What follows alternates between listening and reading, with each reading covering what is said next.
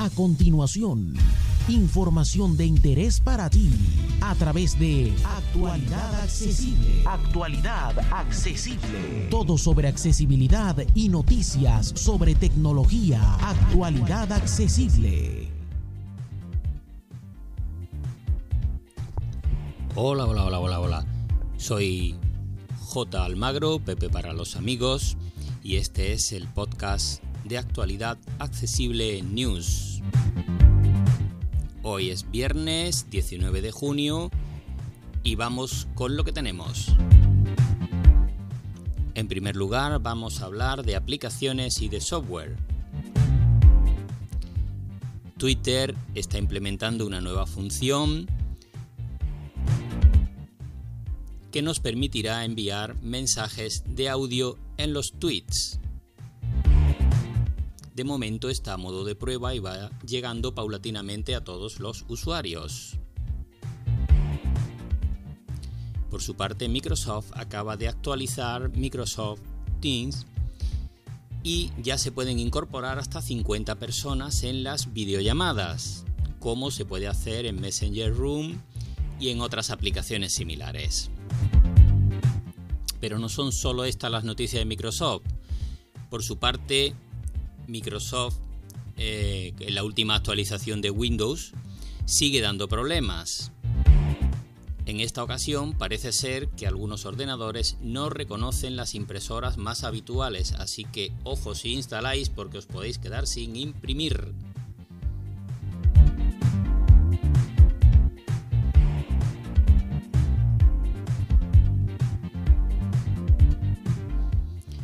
Adobe ha comunicado el final de Adobe Flash, famosa herramienta que ha dado tantos quebraderos de cabeza a los usuarios por ser un coladero de virus. Así que el 31 de diciembre de este año dejará de funcionar.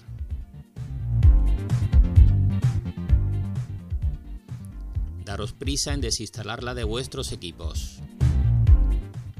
La aplicación Pocket Cast se actualiza con mejoras en la interfaz y sobre todo con una aplicación independiente para el Apple Watch. Así que ya no tenéis excusa, podéis escucharnos desde vuestro reloj, ya sea celular o por Wi-Fi.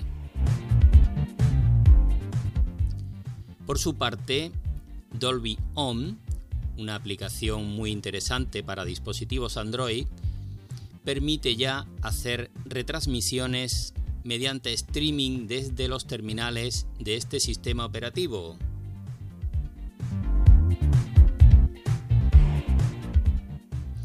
Por último, en este tema, WhatsApp está incorporando los pagos entre particulares al modo de Bizum en su aplicación para que no tengamos que salir de ahí absolutamente para nada.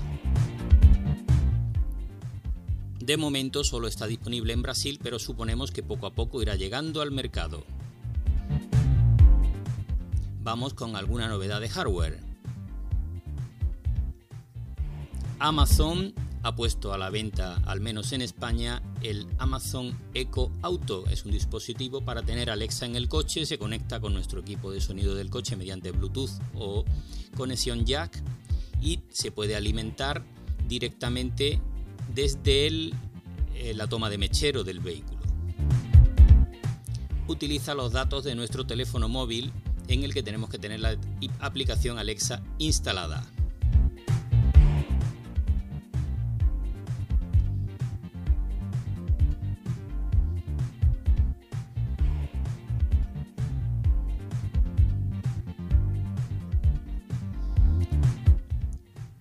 Vamos con otras noticias de tecnología. La Unión Europea está investigando a Apple por prácticas antimonopolio por la iTunes Store y por Apple Pay, así que no sabemos qué nos deparará el futuro con este asunto, pero probablemente será bueno para los usuarios y no tan bueno para Apple.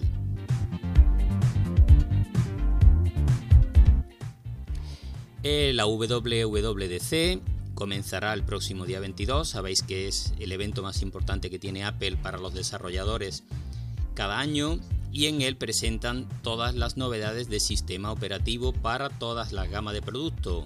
para iOS, para iPadOS, para MacOS y para los Apple Watch. Así que estaremos pendientes y os informaremos en nuestros distintos canales de todo lo que haya al respecto.